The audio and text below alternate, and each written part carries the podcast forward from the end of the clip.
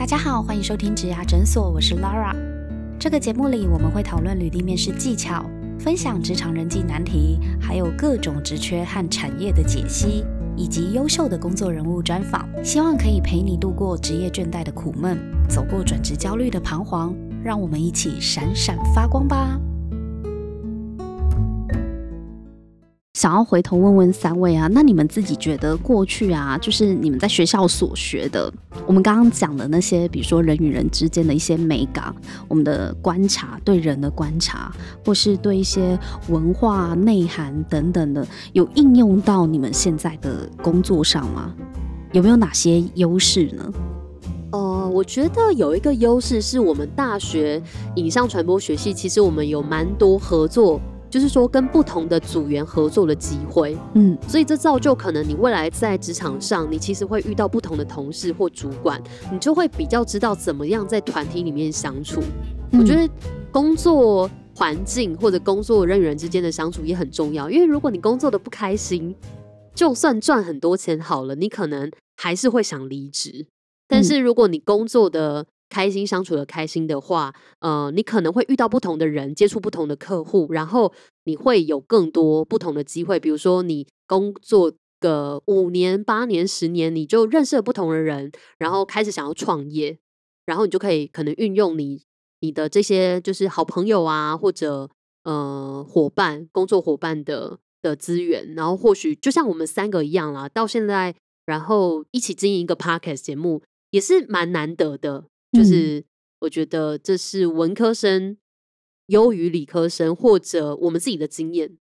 其实我觉得我们有点特别，是因为我们传播其实不完全是，我不觉得是完全是文科的感觉，因为我们其实有学像软体的东西，就是技术面的东西。但这东西是呃，我觉得是一个蛮大优势，因为你一定这东西你一定要学过，你才会。可是它以分类来讲，它被我们规划在那个。文科，文科，对，那我觉得这是一个比较模糊的地方，就是我们有 我们，呃，人家说我们有文，但是我们也有就是比较像刚刚说那种工程或技术的东西，或是什么剪辑软体，嗯，就你会不会剪影片，会不会剪音档，这个东西也是有一个专业性诶，就是好像不会就不会，或者你就算会，然后去学，你不一定可以剪的像我们这么好。对，可是我觉得这个就是我认为文科生的价值了。今天不是你会这一项技术而已，它它比较不太像是实验的东西，就是 a 加 b 一定等于 c，嗯，因为实验的公式是固定的，以物理学来讲嘛，你就什么东西加什么就一定会变成什么，对。可是剪辑这件事情，就算技术大家都会好了，可是剪辑剪出来的作品，它要好看，它其实跟你的 mindset 非常的有关系耶，嗯，你整个人的逻辑思考。你的品味、你的叙事方式、你的沟通风格，嗯，那个是别人很难取代的。对啊，这就是我们以前在学的东西，就是大概怎么样可以让大众接受的这些，就是剪辑方式或是呈现的影片方式。那我我自己在台大这边，呃，我后来有很多就是去简报或者去呃商业竞赛的这些训练嘛，嗯，其实让我哦，其实我现在有开公司了，在网红以外，我有另外一个公司是专门做影像。行销就是为呃，可能社会社会企业或者是非营利组织做一些行销的，所以你已经创业了，是不是？对对对。那总之就是呃，这些我以前的训练会让我写企划书写的非常快，我的文字处理能力是我自己是觉得还不错的，甚至是在同辈里面，我觉得算是算可以算是顶尖的。嗯，所以我其实很常去写一些呃政府的标案或者什么的，然后会承揽下来做，然后也知道说他们会喜欢什么，就是因为。我们很常在呃以前的训练就会跟你讲说啊，客户是要什么需求，所以你要去用那个需求去发想，发想之后你有什么样的创意可以给他，然后又是他可以接受的，然后把这些东西写出来之后，其实呃让你的客户去接受。那这些其实说实话，真的是我以前就是训练所学的。嗯，所以真的有用到你现在的工作上，反而你会开始知道过去那些文科生锻炼。当初在学校锻炼的那些价值出来了，对不对？对，而且你会发现说，其实大家沟通的语言真的是你学过的那些，才才知道。对，像是你说什么呃目标客群、潜在客户，嗯，对你没有学过，你怎么敢？你怎么可以跟人家去沟通这些？什么是 TA？对啊，对啊。真的，我真的有被问过啊，就是 T A 是什么啊？因为我们所学不一样，专长不一样，我们就会特别的跟他解释。嗯，可是其实，在业界就是做这一行的，这就是一个非常 common sense，你一定要懂得业界术语。对，然后一大堆的简写或什么的，就是呃，你说什么 C E O 啊、T A 啊、B to B、B to C 这些东西，对你你如果没有去上过课，然后去了解这些东西的内涵，或是哪些，你真的是没办法了解。因为刚刚 Lara 讲到 Podcast 的部分，然后因为这是一个很新的新媒体，很多人都开始投入了。那我刚刚有特别想到说，哎，跟以前所学的，然后还有现在的工作怎么样做结合？就是我觉得以前我们影传系的课算是蛮多元的，虽然叫做影传，可是像是广播、广播，然后电视上的东西、电影，还有气化，然后我们以前还有剧场课。然后可能我我去修了广告系的课等等的。那像现在我们在帮客户媒合广告，或者在发想企划的时候，就是就算只是帮他们媒合广告，或者哎洽洽谈适合的节目的时候，你可能就是可以给他的方向更清楚一点，或者我会想一个我觉得还不错的结合方式，这个东西怎么样做业配比较好一点？嗯，然后他可能就会觉得哎真的很棒哎，可以这样子来试试看。对，这我觉得是也是因为过往的的，就是课程，然后还有以前在大学做过的事情，所以造就你现在工作上其实无形之中是蛮无形之中可以运用到，或者像我们自己 podcast 也会接业配，然后就会想说，哎，怎么样的方式别人会觉得很有趣，然后也会买单。嗯，对，这个应该是来自于你之前的一些创意或者是沟通逻辑谈判的锻炼吧。因为你要写企划案，你必须要很清楚知道对方在想什么。嗯，对。然后跟这以前我们在就学的时候，其实可能写一些呃影片的脚本啊，或者企划书里面，我觉得都是有用到的部分。包括我们其实当时做壁纸，然后我们还有一个部分，我就觉得说，哎，我们可以去拉赞助，然后可以给我们的客户或是赞助厂商什么样的回馈呢？他们会觉得是值得的。嗯，所以这也是有运用到现在的工作上面，而且我相信你们都应该蛮擅长专案管理的哦，对不对？虽然你们没有想要往这一块主力去发展，不是想要做什么专案经理，但是你们每个人都拥有专案管理的这样的能力啊。就是因为 因为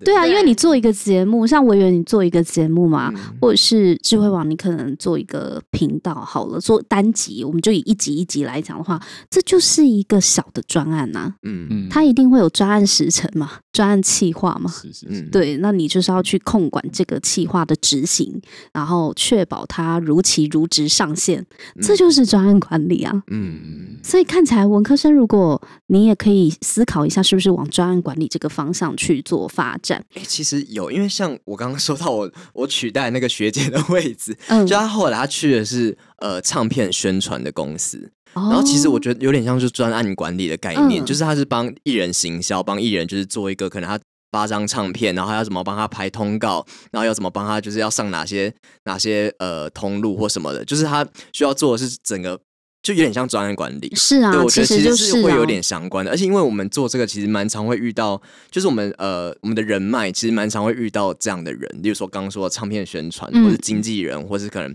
歌手艺人的一些呃，可能幕后工作人员，就其实我们都会接触到，所以其实久而久之，就是呃，进而去发展到这边，其实也是蛮。蛮有可能的，这就是机会啊！就是你们在业界都会有一些圈子，只是可能文科生的人不一定觉得自己出来就适合做专案管理，说不定专案经理也不在他的求职选择里面。但是我这样听下来，我觉得这也是一条大家可以去。考虑的一个职涯方向，而且我们刚刚有讲到啊，就是我们刚刚好像都一直在讨论文科生跟理科生中间的分野嘛，就是文科生适合做什么？对，但但是啊，我们的研究也有发现哦，百分之四十六的企业曾经有聘请文科生担任科技技术职缺，也就是说。科技跟技术职缺并不是如我们所想的，就只有理科生能做。大概有四十六 percent，将近一半的企业，他也曾经聘请文科生来做我们认为是理科的技术职缺过。嗯，就可能去那边在学啊。那想请教一下三位啊，如果说让你们再一次选择的话，你们还会念一样的科系吗？对，我觉得我再一次选择应该会，或者我可能会想，因为我后来发现，就是有医学学校有那种偏不是音乐系哦，不是那种古典音乐系，好像有流行音乐。系等等的，嗯，就我发现后来有一些的科系有有有这样子的名称，因为我自己很喜欢音乐啦，所以如果当时我知道有这种相关科系，我可能会去念流行音乐系等等的，嗯，对，你就会直接转往一点，转往流行音乐去了，对，有可能，但是我觉得大众传播系就是或影传相关的，如果再一次选择，还是有可能会选择。其实我觉得，因为我数学很差，就是我其实那时候也是有点淘汰，就是我不可能学一些商类的东西，就我自己觉得我不喜欢，所以我可能还是会选可能传播或是跟呃可能艺术相关的，就是艺术人文相关的。嗯嗯，艺术人，但我其实例如，其实我没有很排斥主传播，因为我觉得其实传播真的有点介于就是。感性跟理性的综合的感觉，就是你不不完全是这么的人文，就它有一些专业技术的东西。我觉得这东西确实是在找工作的时候是一个优势。那如果因为我曾经有想要读，我那时候填科系的时候，曾经有想要读一些外文，可能什么法文系、英文系，对，就是也是跟语文相关。然后但后来没有上来。然后但我后来觉得，就是如果读语文的话，我现在看起来会觉得好像他的他的选择会比较多，呃，比较小，比较少。应该说，我觉得它比较局限，就可能哦，你可能也可以去外商或者什么的，但呃，很多人就可能出来就觉得哦，就是要做翻译，或是可能要当老师、当教授。可是，好，我我的观点跟你。不太一样哎，我觉得如果你是念外文好了，假设你是念英文或者是法文好了，我觉得你已经满足了很多工作的基本门槛呢。哦，应该说，我觉得。因为像我们系其实也很多人，例如说日文，其实嗯，就是应该说语言这种东西，其实是你可以自己去学的，而且现在自己去学的人很多，就是你不用不用用大学四年去，就你不用对你不用用一个说哦，我是一个日文系毕业，所以我就是可以来日商公司这样。那有很多人都会日文，那那些人其实也是可以去日商公司。我意思说，就是他的那个专业性，他这样会不会常常在占？就是我觉得他的那个专业性，好像比起传播来说，我觉得传播是比较呃特别的，就是你不好自自学的啦。你对你一方面不好自觉，一方面我觉得那是一种培养，就是那是需要花四年时间，真的是慢慢，就是你可能会这个软体，就像刚刚呃 Laura 说的，就是你可能除了会软体之外，它需要看的是你整个人呃你的内涵或什么，你的美感啊，或是你的整个呃你的思考逻辑，就是那是需要培养，不是说你会这个软体你就就好了。对我觉得其实读传播有这个好处。嗯，那智慧网呢？我分享一个小故事，就是我高中的时候，我是从呃文组跟理组在选的。那我那个时候就是放了一支笔，然后想说这支笔导向哪里，我就读哪里。然后后来笔导向了理组这边的。对，你竟然就是用那支笔决定了你往后的人生，对大学生涯。而且 智慧王是读三类的，我不太清楚。就是就是呃呃物理、化学、生物这方面的，因为我的化学很强，所以其实我那时候。未来的职涯，我那时候在想，因为我我也喜欢大众传播类的东西，我想要去走就是创意发想，但是我也想要那时候想要当化学老师，嗯，对，哦，对，所以那个时候我就想说啊，好，那读三类，那我未来就当化学老师好了。哎，那这样看起来你们也确实都有一些曾经的职涯选择跟挣扎，但为什么你们又合在一起做三泥巴掌这一个节目呢？因为就像我跟委员，就是本来就喜欢声音了，然后当时 podcast 又开始逐渐崛起，然后原本想做 podcast 蛮久了，可是因为当时 podcast 的那种上架平台蛮难的，没有台没有台湾的平台，所以你等于串流有点难了。那总之后来因为朋友的推荐，就是说，哎，我要不要做 podcast？然后我就想到，呃，可以找委员，然后跟智慧王一起，因为其实我们是毕业之后都有联系，都会约出来吃饭。嗯，所以就想说，哎，那不然我们三个一起去那家公司了解一下，所以就决定一起做这个三泥巴掌。对，然后那时候我们决定做这这个怪新闻的内容啊，其实也有用到我们刚刚所说的就是所学哦，平那个以前大学所学，就是我们有找现在到底市场缺口在哪里，对，然后就是我们就找到说，哎，其实现在没有人在聊这些怪新闻，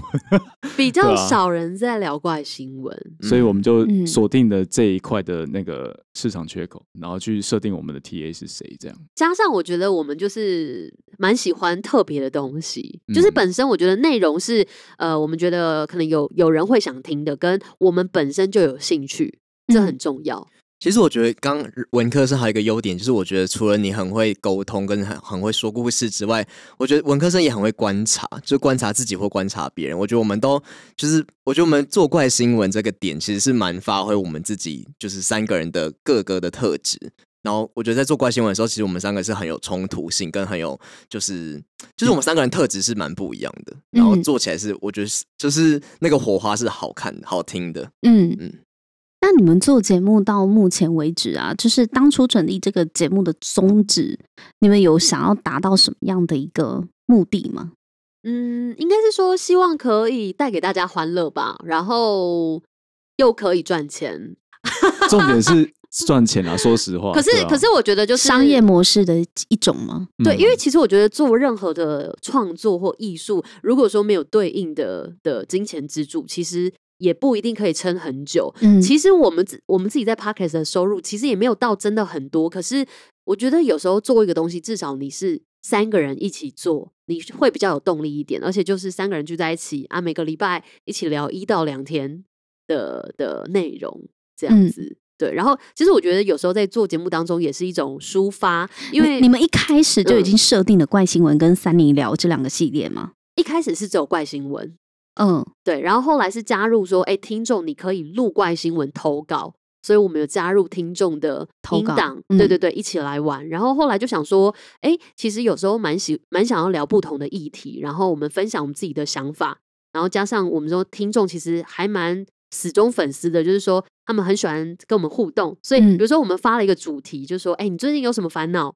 或者你你你最近有什么好好玩的事情？其实都一次都几乎可能有二三十则的回复，所以就会觉得说在 IG 吗？我看你们会玩 IG 线动，对，就是 IG 上面的回复问答，嗯嗯，然后就后来就多了三尼聊这个部分。三尼聊是一个主题式的讨论嘛，议题式的讨论。对，就是像我们会聊说，你最近刚刚说的嘛，你最近发生什么？有趣的事情，或是是，对，或是你对爱情的看法是什么？其实我觉得现在蛮多听众喜欢听时事或者一些娱乐新闻，没有，就是一种跟风吧。就是其实人都是喜欢，就是跟现在流行什么。然后其实我们做的事情，就有点像是要帮大家，就是呃整理这些现在流行的东西，或是交流一些观点啊。嗯，还有一个是因为我们现在的呃。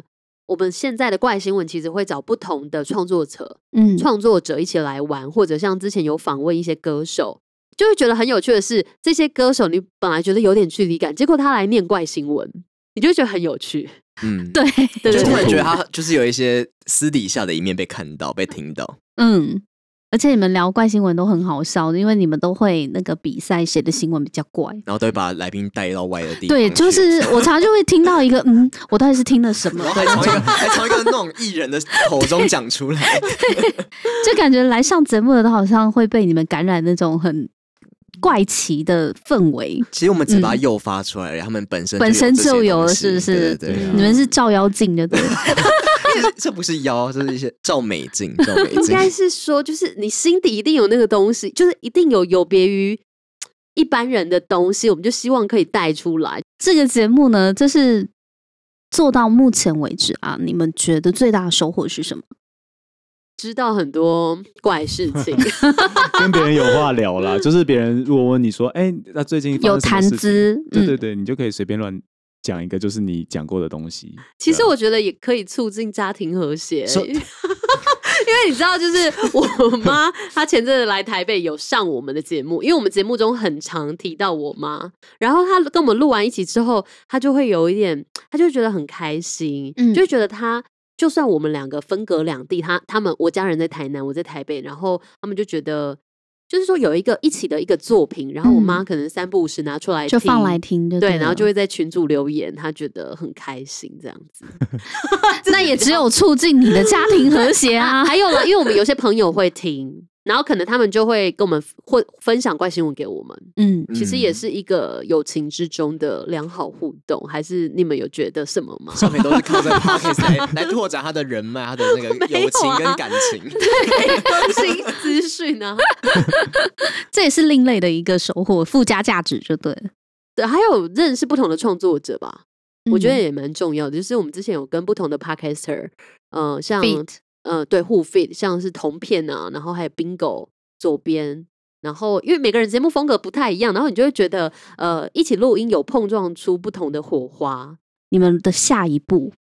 你们可能会往哪里做发展呢？哦，其实我确实都没有这样去想，哎，就是我没有去想过，我是你人生就活在当下就对了，其实有点像是，就是因为我觉得应该说我会。想要做就是我想做的事情，就是我有兴趣的东西，但我没有想要去做，就是我没有想要去设说哦，我要成为一个怎样什么很顶尖的 podcaster，或是我要成为一个怎样的 DJ，或是我要在广播圈打出什么样的名号或什么。我觉得就就觉得其实。我至少现在做我想要，我现在是满足的，是满足的。然后我自然而然，我可能有一些机会，那我就会想想要去试试看。然后如果试试看，然后又觉得嗯，又觉得这机会蛮好的，那我就会去试试看，就是就会去往那条路走走看。这样，就我没有想说就是一定要怎么样。OK，好，对，就是开心比较重要。这样听下来，你可能还是会在广播界以现在目前发展的好好的，暂时没有想要变动嘛，就是继续发展，到时候看有什么机会再说。说不定明年就有变动了。嗯，但是这也不排斥其他，因为就像 podcast 也一样，其实之前做广播的时候也没有想过，就是有一天在做 podcast，然后现在做的时候就觉得其实也是一条机会，就说不定以后可能就如果做的好的话，赚钱呢，podcast 也是不错的一个方向。OK，那少平呢？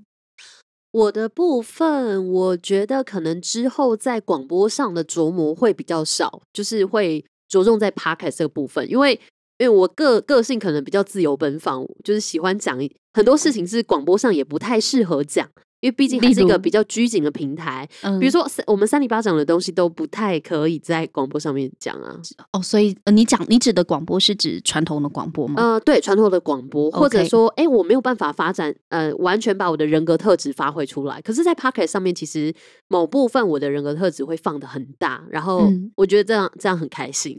对，然后就是 Pocket 的部分啦，一些比如说创意的东西。然后跟可能我们除了 podcast 之外，今年也想要比较多经营在 YouTube 上面，因为我们有开频道，可是更新的很慢，但我们的听众都还蛮喜欢我们的。呃，除了声音表情之外，他们可能也有想要看到我们三个人实际的表情。所以你们在录音的时候，旁边都会放摄影机同步录吗？偶尔会，嗯，偶尔会。然后。呃，其实呈现出来都蛮好的，大家都会觉得很有趣。然后可能也因为这样子，我们三个人的互动，像之前也有，比如说呃，某一个单位就会邀请我们去做一个直播，就是影像也出来了。嗯，对，所以这个东西我我是希望我们今年可以持续的发展 podcast 的部分，然后再来也希望我自己如果明年比较有时间，就是比较继持续的圆梦啦。因为我我自己很喜欢音乐，所以。可能明年会想要在这部分再多加了琢磨，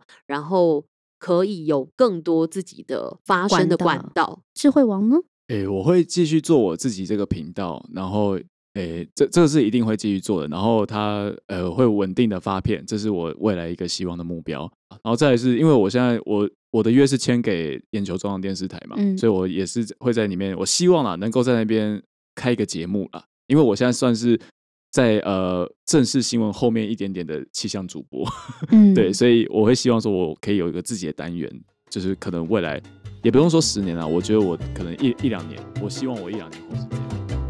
今天非常谢谢三尼巴掌的三位主持人，智慧王少平跟委员来到现场，跟我们分享这么感人的职涯之路，还有一点诙谐可爱啦。对对对，我感人的原因是因为他们真的很不藏私啦。我觉得他们讲的都是他们过往这一两年来的一些心路历程。那如果呢对三尼巴掌这个 podcast 节目有兴趣的话，别忘了去搜寻订阅起来哦。如果对于我们今天讨论的内容还有感到疑问的话呢，也欢迎各位听众朋友到植牙诊所这个网站上面去发问。我们在植牙诊所网站上面呢，有非常多的职场前辈，不管是人资或用人主管，都很乐意回答大家的问题。那喜欢这一集节目的话呢，也别忘了到 Apple Podcast 给我们打新评分和留言，我们会非常感谢你。那我们今天就分享到这边，我们下一集见喽，拜拜，